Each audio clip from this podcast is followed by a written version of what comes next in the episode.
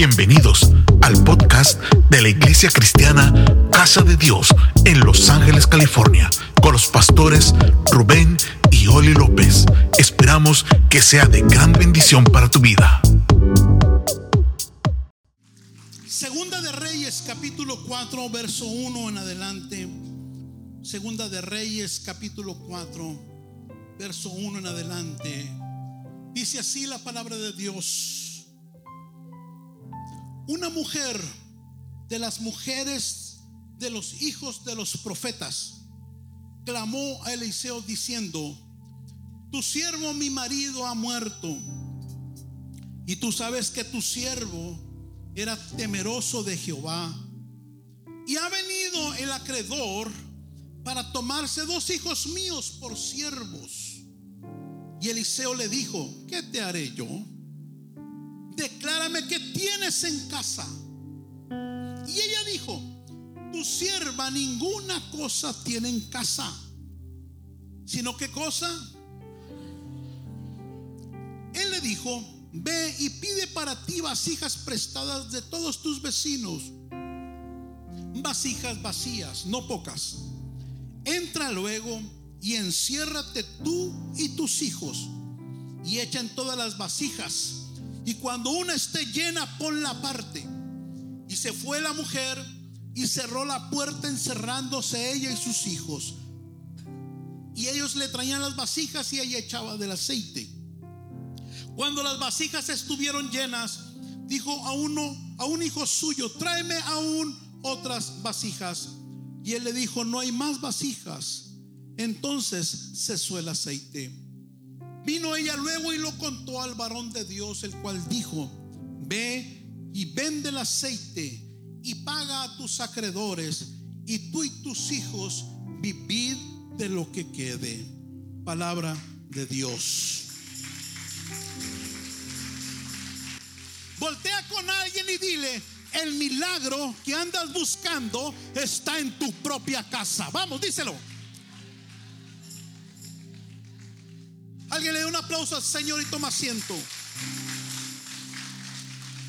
El milagro está en tu casa. En el pasaje que leímos, encontramos a esta mujer, de la cual no se da el nombre, en medio de una gran necesidad y pasando un tiempo muy difícil en su vida. El escritor habla de que rodeaba a esta mujer y dice que era una mujer de las mujeres de los hijos de los profetas, quien clamó a Eliseo diciendo, tu siervo mi marido ha muerto y tú sabes que tu siervo era temeroso de Jehová y ha venido el acreedor para tomarse dos hijos míos por siervos.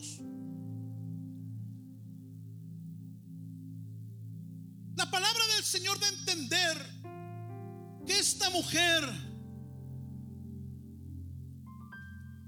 había perdido a su esposo.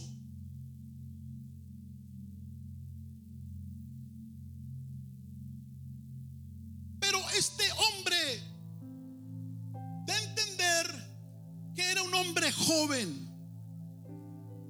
Porque dice que tenía hijos. Pero si usted busca la palabra original, en el hebreo realmente dice niños. Esta mujer había perdido a su esposo. Era un hombre joven que había dejado dos niños. Tristemente de manera inesperada. Porque no es la voluntad de Dios creo yo que alguien muera joven o niño. Desató esta situación una crisis repentina y también una desestabilidad en toda su casa.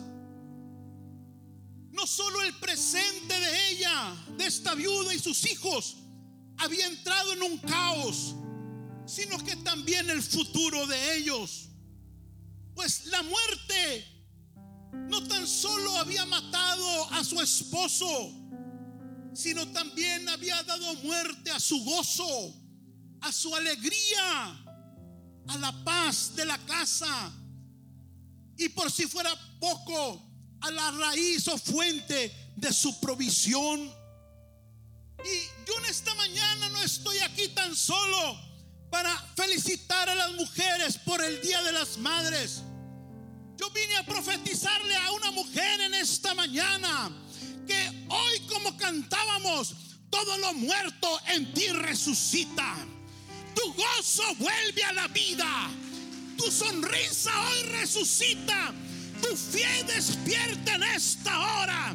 El día de hoy alguien entra a una temporada de resurrección.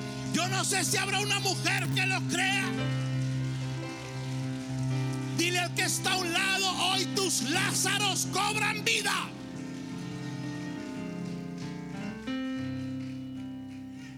Esta mujer no era cualquier mujer. Pues la Biblia también revela que había estado casada con un profeta o un hijo de profeta. Lo cual nos lleva a pensar que ella sabía lo que era el ambiente profético. De hecho, estudiando un poco, esta mujer vivía en una ciudad de profetas, en un campamento profético, en una colonia de profetas, donde se les enseñaba a profetizar. Así que para ella lo sobrenatural de Dios no era extraño. Ella estaba acostumbrada a ver el poder de Dios en acción. Y Dios quiere que esta casa se acostumbre a ver su poder en acción. Seguramente ella había sido testiga de muchas profecías que se habían hablado, pero también que se habían cumplido. Porque cuando el cielo habla, la tierra tiene que manifestarlo. Yo no sé si hay alguien que sigue creyendo que lo que Dios le habló, la tierra está obligada a manifestarlo. Habrá alguien que sigue esperando las promesas de Dios sobre su vida. Alguien diga, si Él lo prometió, Él me lo va a cumplir. Otra vez, si Él me lo prometió, Él me lo va a cumplir. Si Él ya te habló que tus hijos vienen a Cristo, ten paz que ya vienen a Cristo. Si Él te habló acerca de la restauración de tu casa, ten paz que esa paz ya viene en camino.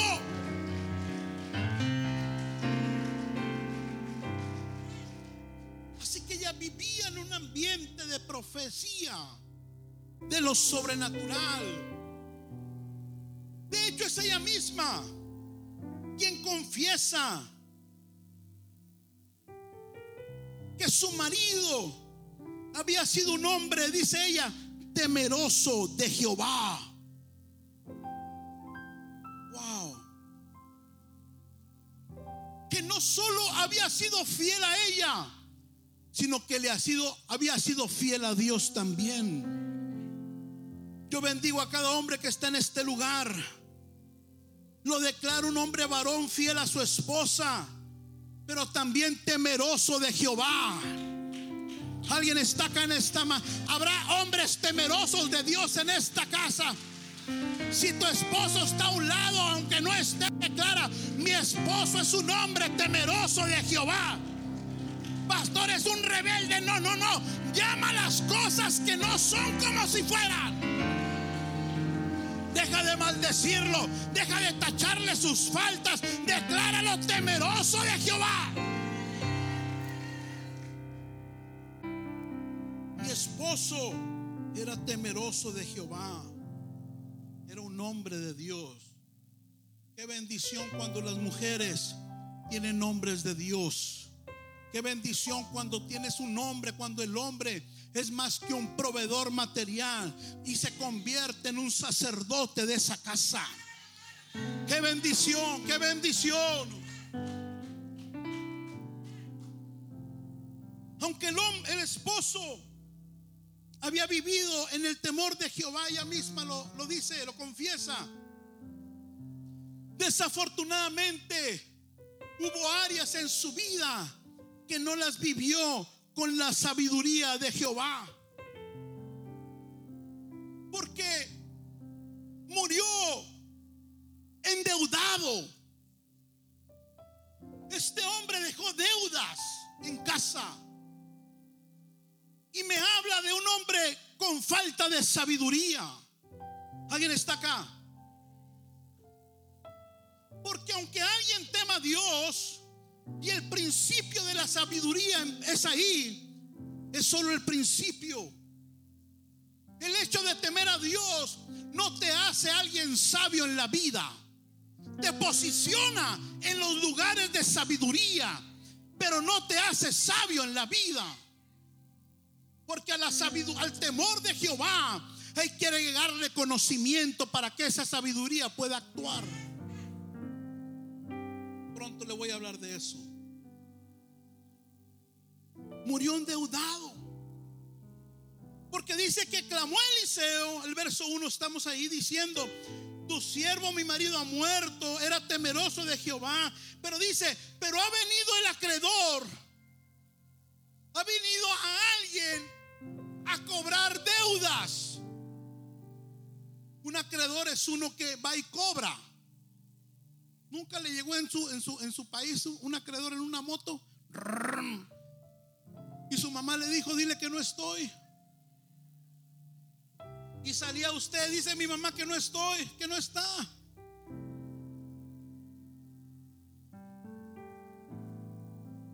Pues se murió el marido, pero el acreedor no se la perdonó. Y va a casa en una moto a cobrarle la deuda.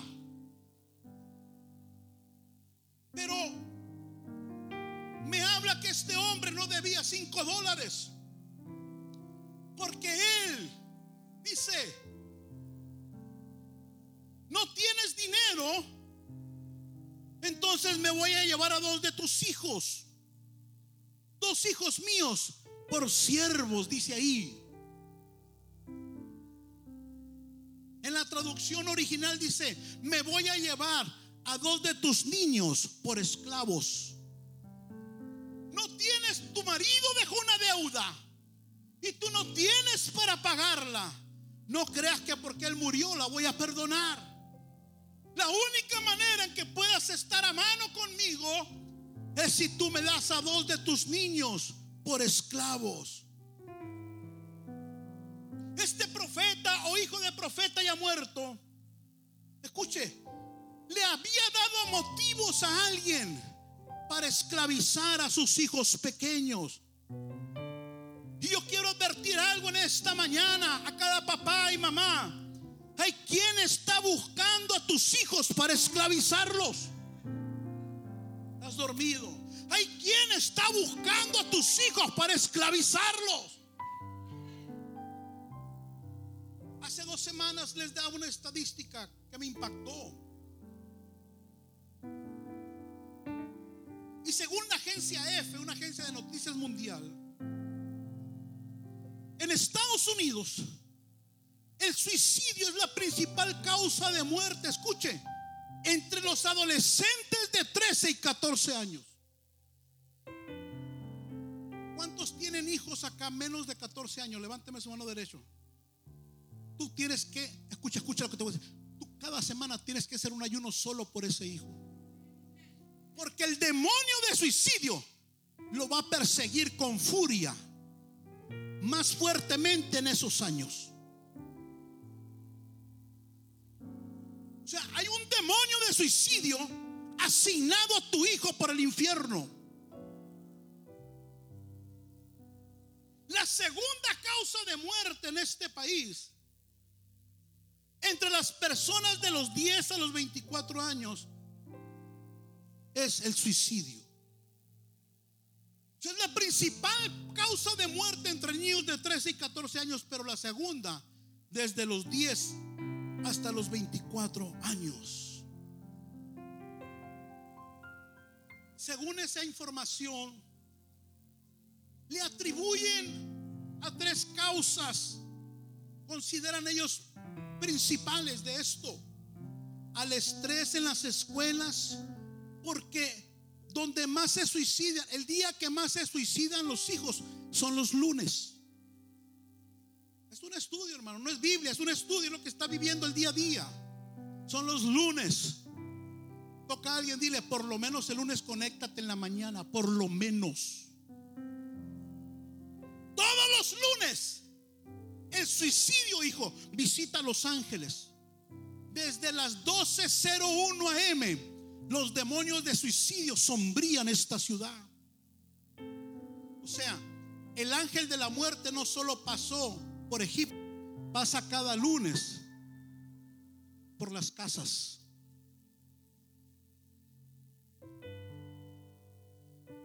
Sí, que bueno que se te vaya hasta el hambre por un ratito.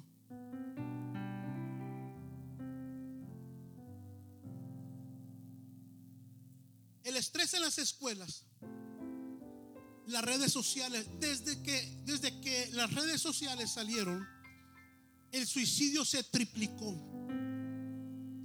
se disparó. Y por tercer lugar, las armas de fuego que son adquiridas fácilmente en este país. Eso fue lo que arrojó de primera mano el por qué eso está ocurriendo en nuestro país.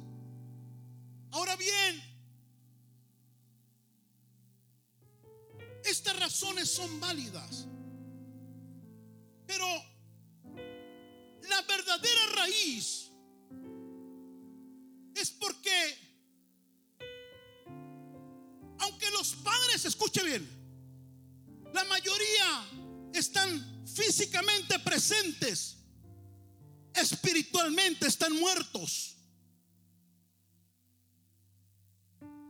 Y cuando una madre y un padre está muerto espiritualmente. Satanás lo sabe. Y actúa sobre los hijos como si fueran huérfanos. Alguien está recibiendo algo. Es decir, no importa que físicamente un papá pague la renta. No, no, no importa que una mamá dé comida. Si espiritualmente están muertos, Satanás sabe y con todo derecho, sin ningún obstáculo, entra a matar a los hijos. Toca a alguien, dile, no solo Dios sabe quién eres, el diablo también sabe.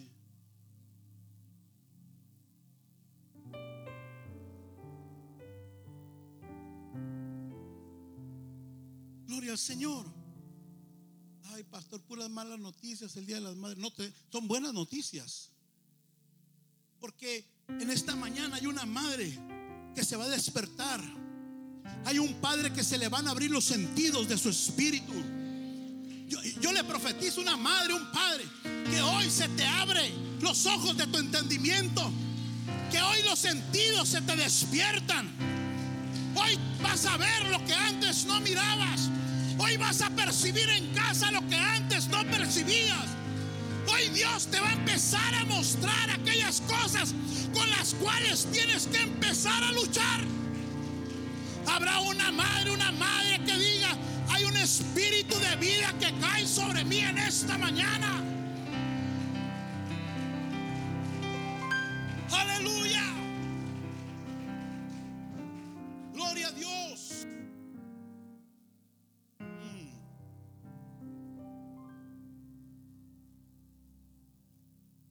Mujer al profeta, ha venido el acreedor para tomarse dos de mis hijos míos por esclavos. Escuche, las deudas espirituales que tú no pagues hoy, tendrán que pagarlas tus hijos mañana. ¿Alguien está acá? Las deudas espirituales que tú no pagues hoy, mañana tocarán la puerta de la casa de tus hijos. Las maldiciones generacionales que no logres romper buscarán esclavizar a tus hijos mañanas. No, no me está oyendo. Los hábitos incorrectos, los vicios, las acciones de pecado que no logres conquistar en tu presente perseguirán a tus hijos el día de mañana hasta la cuarta generación.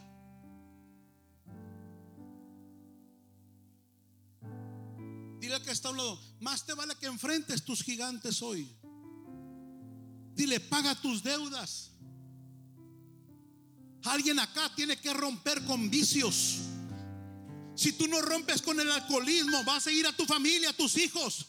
Si tú no rompes con la pornografía, mañana tus hijos van a batallar con ello.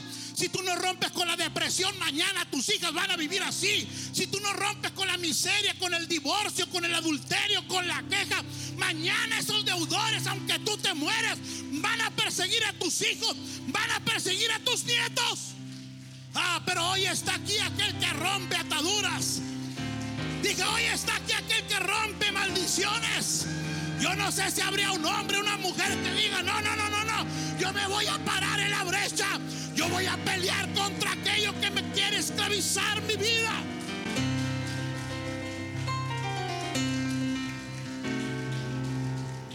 Porque de aquellos deudores que no te liberes hoy, mañana tocarán la puerta de la casa de tus hijos. Hermano, ore, no, no me importa. Ok. Ok. Corres mucho riesgo que mañana veas sufrir a tus hijos. Bueno, métase al ayuno. Ay, cuando tenga ganas, ok. Corres el riesgo de que mueras triste por ver cómo vivieron tus hijos y cómo están viviendo tus nietos. ¿Sabe? El rey Salomón, toda su vida vivió en guerra. Toda su vida. Lea la vida de Salomón. Pero la Biblia misma dice que Dios le dio victoria en todas sus batallas. Salomón vivió siempre en guerra. De hecho, por eso Dios no le permitió hacerle templo. Le dijo, tus manos están manchadas de mucha sangre. David, perdón, lo hará uno de tus hijos. Pero cuando David murió, subió al trono Salomón. ¿Y sabe qué pasó? Salomón no tuvo ninguna guerra. La Biblia dice que tuvo paz por todas partes. ¿Por qué? Pregúnteme, ¿por qué, pastor? Porque su padre venció todas las batallas que tenía que vencer. Su padre derrotó a todos los enemigos. Yo le profetizo a esta casa que si te pones más serio con Dios, vas a vencer a todos tus enemigos. Tus hijos vivirán en paz. Ni una guerra, ni una guerra tuvo Salomón. ¿Sabes qué significó eso en su vida? Paz. ¿Sabes qué significó eso en su vida? Prosperidad. ¿Sabes qué significó eso en su vida? Que este hombre le dedicara templo a Jehová. Si tú logras vencer y pagar las deudas de tu hoy, tus hijos mañana no van a batallar. No te des por vencido. ¿Alguien está acá? Quiero hablarle a los que son primera generación en Cristo. Hermano querido, nuevo, no te das por vencido. Estás sufriendo mucho ataque, no te quiere tu familia, no te aceptan ya en tu casa, hasta con tu pareja tienes problemas. Tú, vas tú estás venciendo. Pero el día de mañana tus hijos no van a batallar con eso. El día de mañana tus nietos no van a batallar con eso.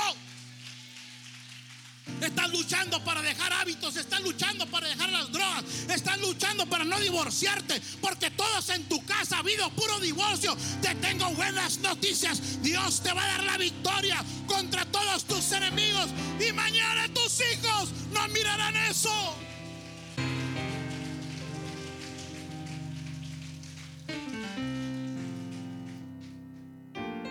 palabra divorcio no la mencionarán tus hijos. La palabra pornografía ni sabrán que existe. La palabra infidelidad no la mencionarán jamás. La palabra miseria tampoco. Yo le profetizo a un padre, una madre, que tu próxima generación nunca más en esa casa habrá pleitos. Nunca más mirarán una botella. Nunca más mirarán droga. Nunca más mirarán a que un padre se lo lleve a la patrulla. Nunca más. Oh, yo no sé si alguien está aquí. Tú batallaste con cosas. Vence, derrota, para que tu mañana, el de tu casa, sea en paz y en bendición. Gloria a Dios. Porque lo que no pagues hoy, mañana el acreedor va a llegar a los tuyos. Alguien está acá. Alguien está acá. Alguien está acá. Voltea con una mujer, declara la más que vencedora. Voltea con un hombre, dile eres más que vencedor. Ahora voltea con otra mujer y dile, te declaro la mujer maravilla, llena de poder de Dios. Llena de poder de Dios. Mujer, no te des por vencida. Estás luchando, estás peleando, pero no solo vas a tener victoria en tu presente, sino que también le estás heredando a tus hijos una vida de paz, una vida en Cristo, una vida de bendición. Por eso es muy importante lo que tú haces hoy. Porque eso le estás heredando a tus hijos mañana. ¿Sabe? Si usted viene acá y se viene a dormir, no espere que sus nietos vengan y sean adoradores mañana. Alguien está aquí. Si usted es un tacaño y un codo y no diezma, ya sabe que tiene que hacerlo. No esperes que tus hijos prosperen bajo la voluntad de Dios. Pueden prosperar, pero fuera de Dios. Pastor, ¿por qué hay gente millonaria y no tiene a Cristo? Porque tienen conocimiento de cómo hacer riqueza. Pero eso no quiere decir que estén bien delante de Dios. Sencillo. Sencillo. El temor de Dios te posiciona, pero el conocimiento y la sabiduría te da entendimiento para hacer riquezas. Pero eso no significa que esa gente esté dentro de la voluntad de Dios. Y Dios quiere que tú seas prosperado en todas las cosas. Tres nomás, yo sí, si usted no, para mí. Dios quiere que prosperes en todo. Así como prospera tu alma. Si usted no logra vencer la mentira, el robo, si usted no logra vencer esas cosas, sus hijos van a tener que pelear con eso.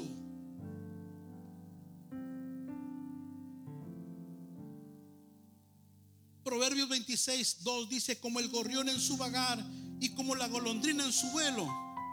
Así que la maldición, escuche, escuche, escuche lo que dice.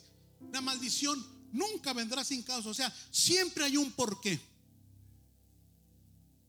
Vamos acá. ¿Por qué yo no puedo salir de las drogas? Hay una maldición. Porque yo batallo tanto en relaciones, hay una maldición. Siempre hay un porqué. ¿Por qué yo estoy estancado? ¿Por qué no puedo prosperar? ¿Por qué no puedo crecer? ¿Por qué no puedo avanzar? Siempre hay un porqué. Toca a alguien, dile, hoy se rompen las maldiciones en tu vida. Hoy alguien sale de estancamiento. Dije, hoy alguien sale de estancamiento. Aleluya.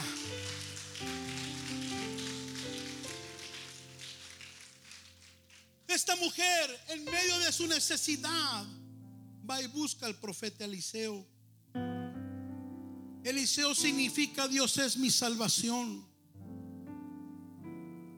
Fue a un buen lugar. Toca a alguien y le estás en un buen lugar. Porque es Dios el único que puede restaurar tu casa. Es Dios el único que puede restaurar tus hijos. Es Dios el único que puede restaurar tu salud. Es Dios el único que puede restaurar tus finanzas. Es Dios el único que puede sanar tus emociones heridas. Es Dios el único que puede cambiar tu tristeza en gozo. Es Dios el único que puede resucitar lo muerto en ti. Es Dios, es Dios, es Dios, es Dios.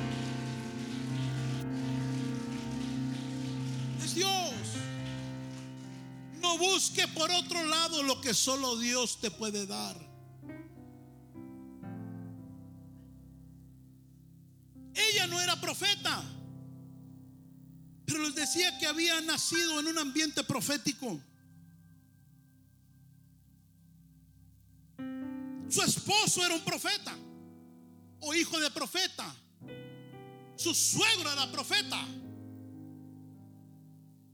Ella estaba acostumbrada a que su marido le profetizara.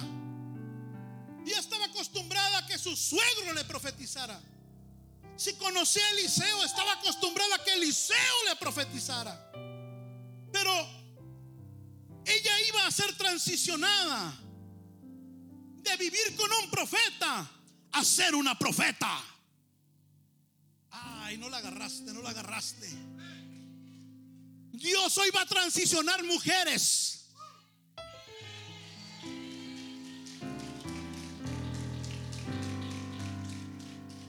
Dije, hoy Dios va a transicionar mujeres. Vas a dejar de esperar que alguien te profetice para tú convertirte en una profeta.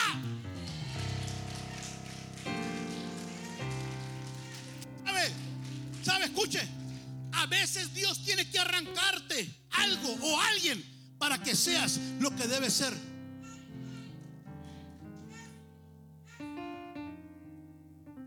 A veces Dios tiene que quitarte algo o alguien para que llegues a tu destino. Porque mientras esta mujer tuviera su marido, ella nunca iba a buscar más de Dios. Porque siempre iba a estar queriendo depender de él. ¿Para qué oro? Acabo que mi marido lo hace. ¿Para qué ayuno? Acabo mi marido lo hace. ¿Para qué busco a Dios? Acabo mi marido lo hace. ¿Para qué me preocupo por mí si hay alguien que se preocupa por mí? Pero Dios dijo, no, no, no. Tú sirves más que para hacer comida. Tú sirves más que para hacer pupusas. Tú sirves más que para hacer pozole. Tú sirves más que para hacer carne asada. Tú sirves más que para estar en esa fábrica. Tú sirves más que para estar en ese taller. Hay más, hay más, hay más, hay más, hay más. Hay gente que va a ser transicionada. Que hoy está en una tienda vendiendo algo. Pero mañana Dios lo va a llevar a las naciones. Que hoy está de ujier en casa de Dios. Pero mañana va a estar delante de multitudes.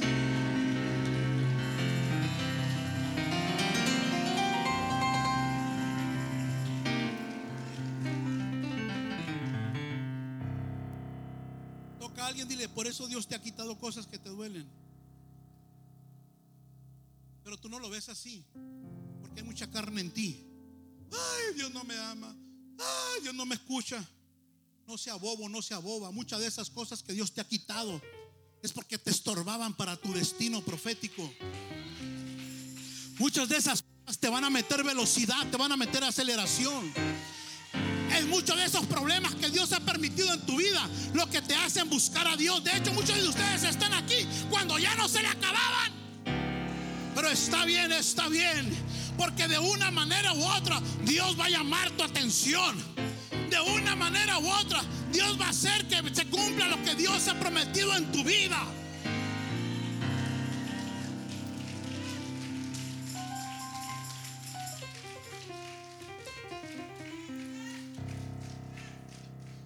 Decir esto, pero con cuidado. Tengo que decir. Si no te bendice, descártalo solamente. Descártalo. Dile que está, de pronto te duele, pero aguanta vara. Mira lo que Dios me está hablando, hijo. Cuando hay un matrimonio disfuncional, sea que ella no quiere de Dios o él no quiere de Dios, Dios va a intervenir. Y si ese hombre o esa mujer no entiende, se lo va a quitar o se la va a quitar. Porque posiblemente, escuche, aunque este muchacho era hijo de profeta, le estorbaba a ella. Le estorbaba. Y dijo el Señor, mejor te recojo, pero que ella cumpla su destino profético.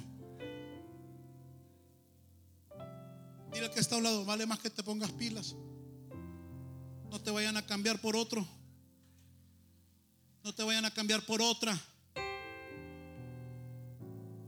¿O no su vida está en las manos de Dios?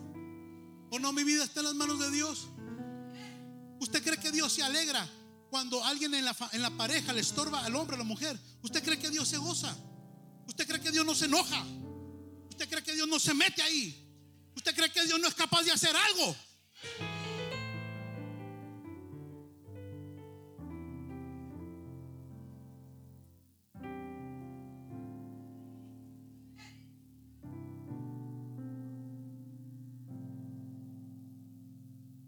Dios. Me sacó el aire. Porque Dios me está hablando otras cosas, pero no se las voy a decir. Me sacó el aire. No. Que le pueda atorar en la garganta. Pero quédese con eso. Si usted es un estorbo en casa, Dios tiene poder para removerte de ahí. Así que no te aferres tanto, hermana, hermano, a nada de este mundo. No, no me oíste. No se aferre tanto, ni aún a sus hijos que no son suyos, son prestados. No se aferre tanto ni a su esposa ni a su esposa que tampoco son suyos. Si fueran tuyos, tú pudieras determinar cuándo mueren o viven, pero no es así. ¿Por qué? Porque no son tuyos. Gózalos, disfrútalos, honralos, bendícelos, pero no son tuyos.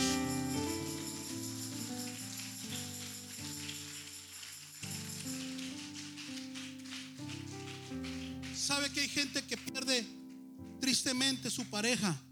Se muere. Y yo me doy cuenta que mucha de esa gente años después no la pueden soltar. No pueden soltar a esa persona. Las recuerdan como si todavía estuviera ahí. Y esas heridas nunca pueden cerrar. El otra vez me di cuenta de alguien así. Tiene años, murió su esposo y sigue así. Y Dios me habló ahí cuando estaba yo mirando eso. Porque conozco a esa persona. Me dice, ¿sabes por qué esta mujer, aunque es mi hija, no logra cerrar esas heridas dolorosas? Porque ella lo ató a su vida hasta que ella se muriera sin darse cuenta. Porque ella siempre le decía, eres mi adoración.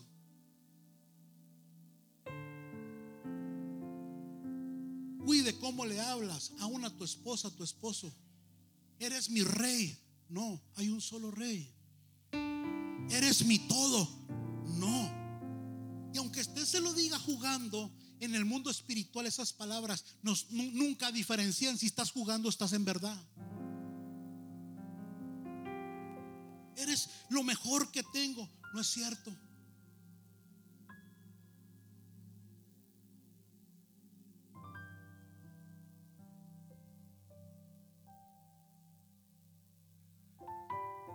Palabras hay vida y muerte. Dígale lo que quiera, pero no lo ponga nunca por encima de Dios. ¿Sabe que por eso muchos de ustedes, sus hijos les son un estorbo? No porque ellos estén mal, sino en la manera en que tú les hablas y la manera en que tú los tratas.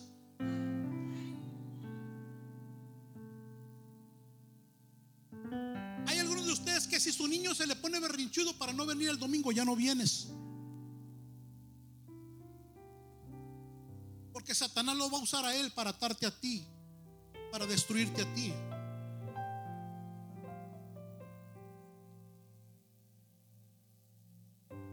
Para Día de Madres. No, Dios está hablando en el Día de las Madres. Hermano, con todo respeto, qué bueno que usted le está dando flores a su esposa, a su mamá, a sus hijas, que la va a llevar a comer. Pero yo creo que bendice más que durante todo el año seas un hombre una mujer de Dios. O sea, ¿de qué le sirve a una esposa que hoy la llenes de flores y mañana la estás maldiciendo? Mañana será, se hace ese hombre necio, ese hombre carnal, se hace hombre que le para servir a Dios. Mujeres, ¿qué cambiarías? ¿Las flores y la comida de hoy o que todo el año el hombre sea un hombre de Dios, temeroso de Jehová? Así que hermanas, si tu marido no, no, no se vino de rodillas desde su casa acá, pero si es un hombre de Dios, dale gloria a Dios. Si tu marido no te va a llevar al restaurante ese que tú sueñas, pero si es un hombre de Dios, dale gloria a Dios.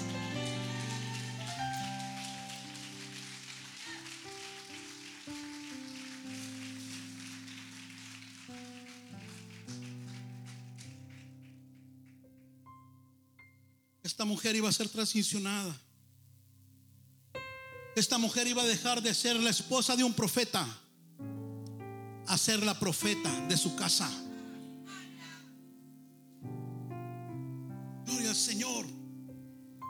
Porque la mejor profecía es la que tú declares sobre ti y sobre tu casa.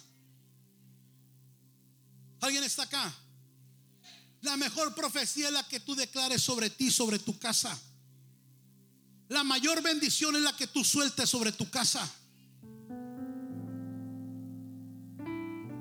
Ay, pastor, ¿cuándo invita a otro profeta, a otro? Nunca, ya no voy a invitar a nadie.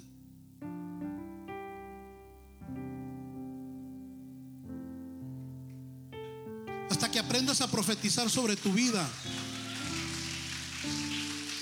Hasta que aprendas a orar en tu casa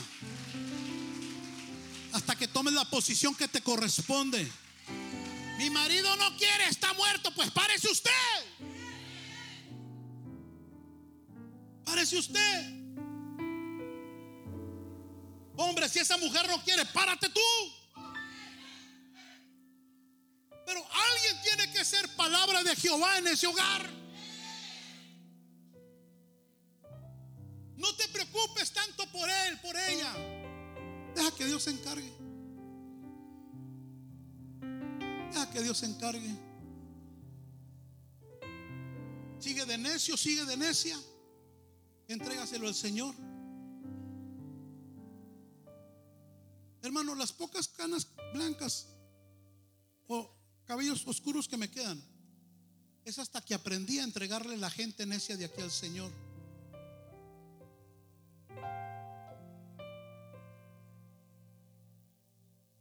Entrégale al Señor tu, tu esposo, tu esposa.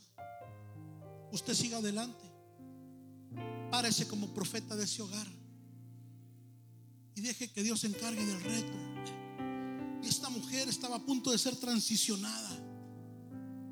Diga conmigo, dejaré de esperar profeta y me convertiré en un, una profeta.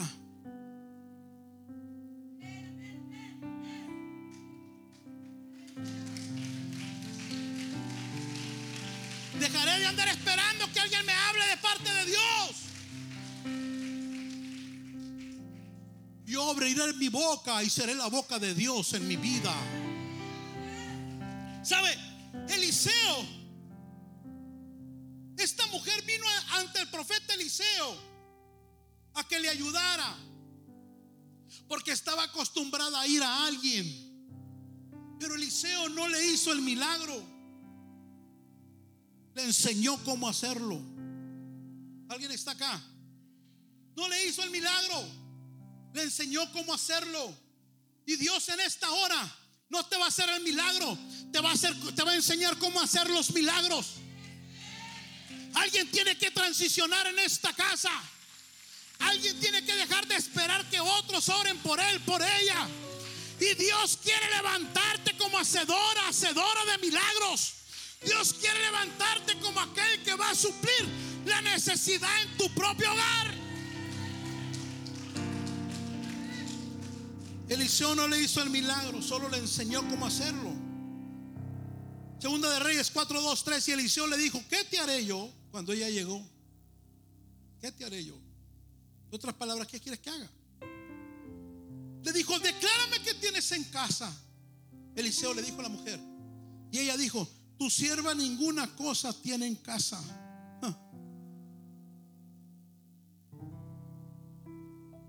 Dile que está nunca desprecie lo que tengas en casa. O sea, ninguna cosa tiene en casa. Y ahí vivía un profeta. Pero como no estaba en la dimensión del otro, despreciaba lo bueno de la casa. Nunca valoró lo que tenía en casa. Solo se dio cuenta, como dice la canción, o el himno, ¿no? Nadie sabe lo que tiene hasta que lo ¿qué?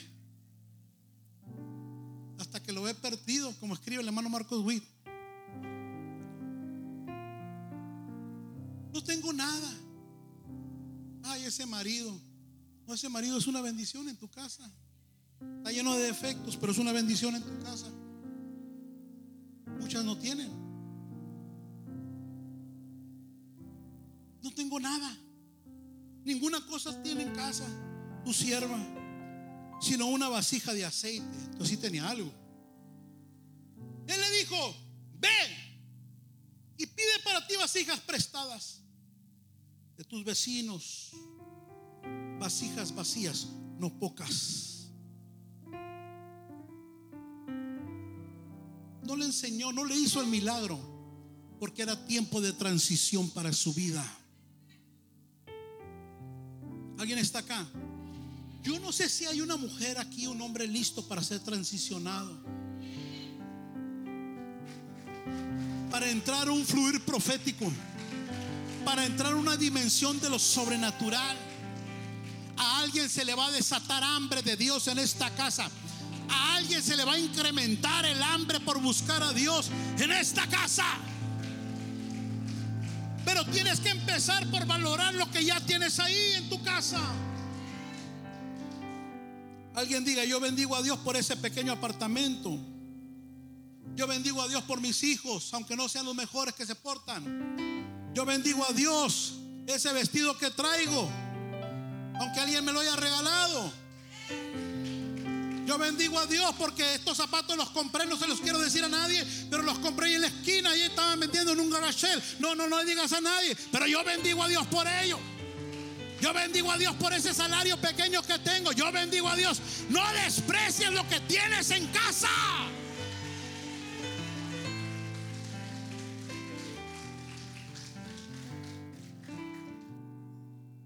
Porque es aprecio lo que tengo en casa.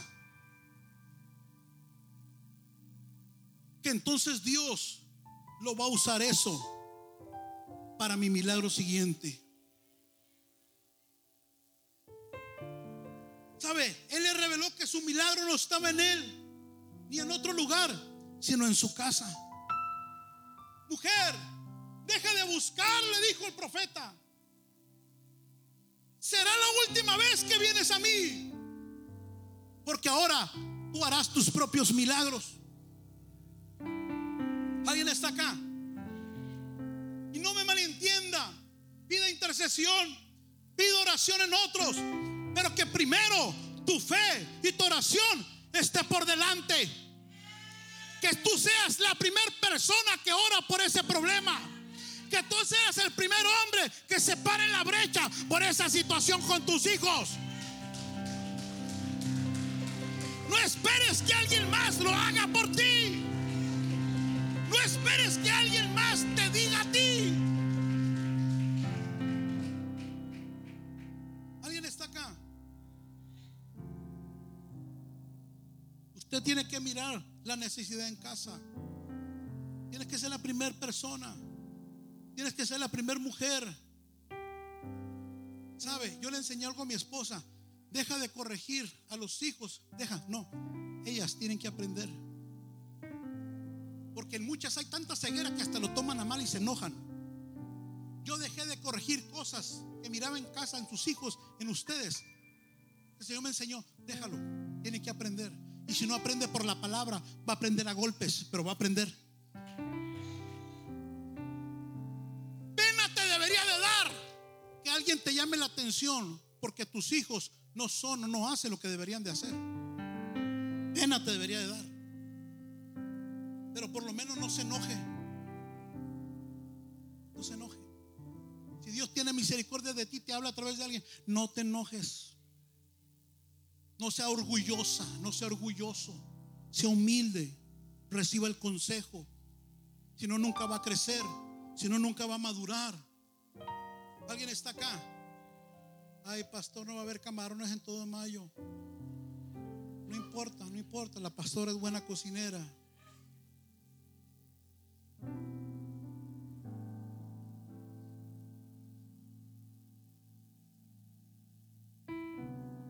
Es en casa donde se deben producir los milagros que necesitas. Es en casa donde más se debe orar. Es en casa donde más se debe leer la palabra. Es en casa donde más se debe aconsejar a los hijos. Es en casa donde más se debe hablar con ellos. Alguien diga mi casa se convierte hoy en una fábrica de milagros. La casa de esta mujer se convirtió en una fábrica de milagros.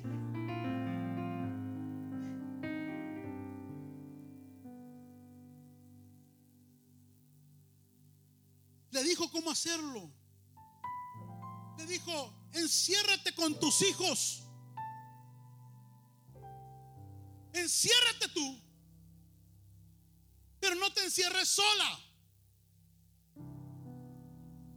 Quiero que metas a tus hijos junto contigo.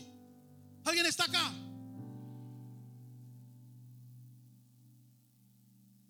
Porque yo no quiero, dice Eliseo, que el error que cometió el padre de no meterlos a ellos al mover profético, lo cometas tú. Yo quiero que tus hijos también aprendan a hacer sus propios milagros. No los dejes afuera. Mételos contigo. Enséñales a profetizar. Enséñales a creer en un Dios de milagros. Y vas a ver que no hay demonio de suicidio que los toque. Y vas a ver que no hay diablo que se les meta.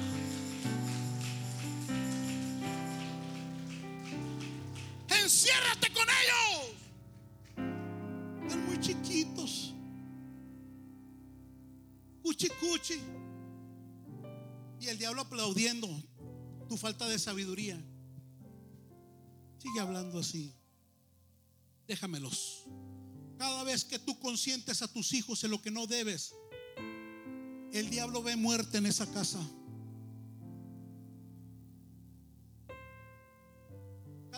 Tus hijos gobiernan en lo espiritual en casa, hay un espíritu que estás echando sobre ese muchacho, esa muchacha.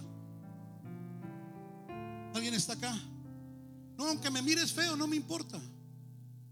No me importa. Estoy hablando palabra de Jehová. Porque mañana Dios me va a pedir cuentas a mí.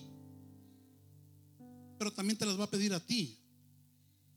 a lo mejor mañana yo lloro, pero tú vas a llorar más. Dios siempre va a pedir que enseñemos a nuestros hijos a buscar a Dios. Y se fue la mujer y cerró la puerta encerrándose ella y sus hijos. Y ellos le traían las vasijas y ella echaba del aceite. Toca a alguien, dile, enciérrate, enciérrate, enciérrate, enciérrate. Ciérrate Pero no, no, no basta con solo que la mamá se encierre con Dios. Es el tiempo que toda la casa lo haga. Yo bendigo a mis hermanos que se despierten en la mañana a orar. Pero también invita a tus hijos. Se acabaron los amenes, ve. Digan amén los alcahuetes. Ve. Ese es el problema. Enséñalos a orar a ellos también. Enséñalos a adorar a ellos también. Enséñalos a ayunar a ellos también. Enséñalos a servir a ellos también. Enséñalos a respetar a Dios a ellos también. Enséñales a confiar en Dios a ellos también. Enséñales a sacrificarse para Dios a ellos también.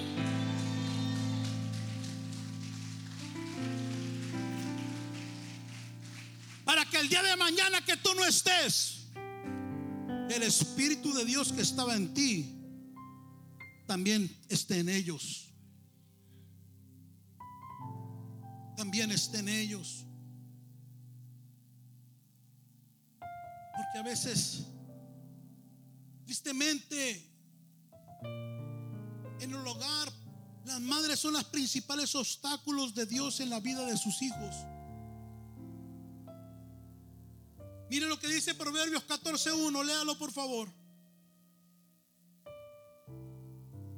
Ponlo, hijo, no te me duermas ahí. La mujer sabia edifica su casa, mas la necia con sus manos la destruye.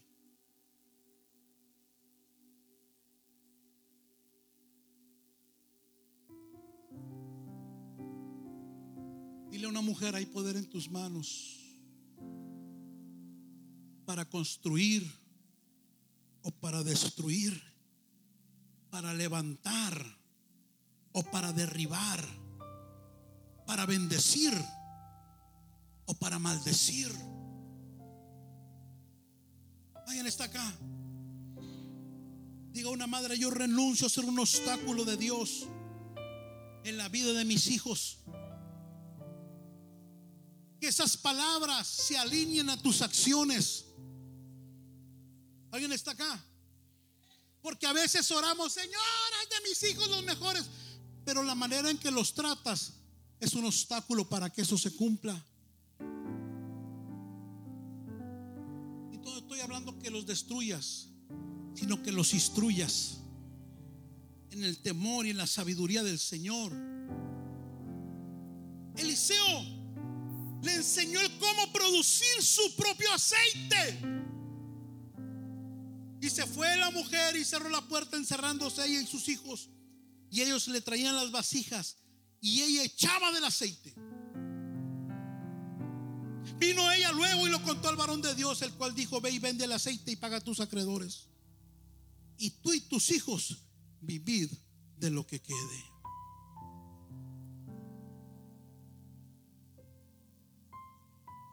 Dile al que está hablando, tengo que aprender a producir mi propio aceite. Mi propio aceite.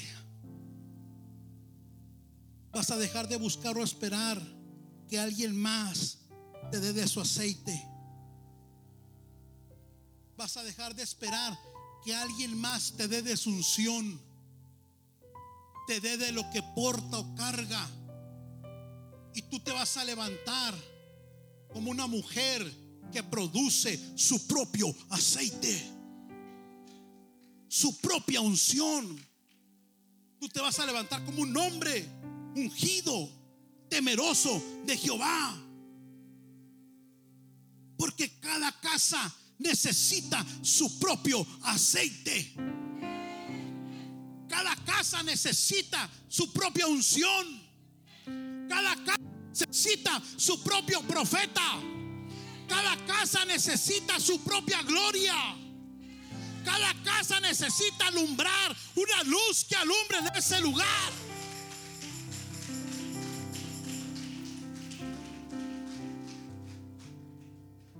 Produce tu propio aceite.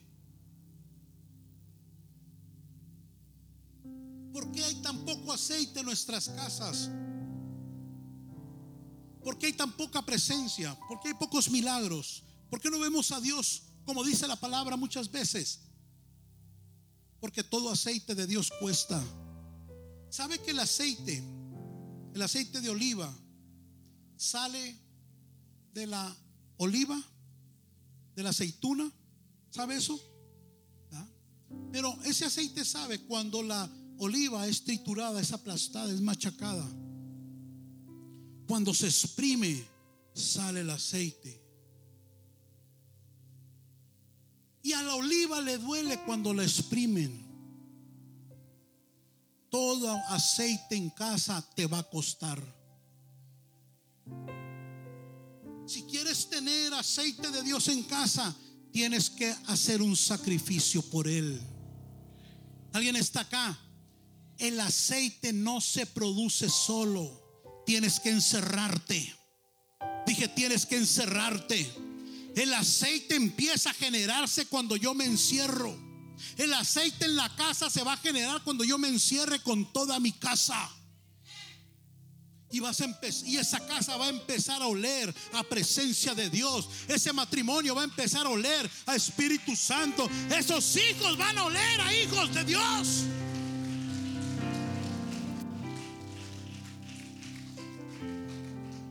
Vende el aceite, paga tus acreedores y tú y tus hijos vivir de lo que quede. Cuando yo produzco mi aceite constantemente, ese aceite es lo que le va a dar vida para siempre a mi familia. Nunca debe faltar aceite en casa. Póngase de pie en el nombre del Señor. Nunca va a faltar aceite en casa.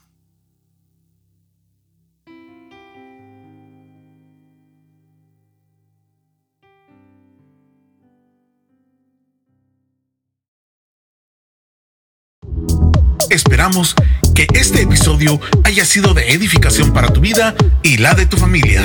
Visítanos en nuestras instalaciones en 1328 East Florence Avenue, Los Ángeles, California, Estados Unidos 90001. También puedes visitar nuestras redes sociales Facebook e Instagram como a la casa de Dios en www.alacasadedios.com o escríbenos a contacto arroba a la casa de Dios.com.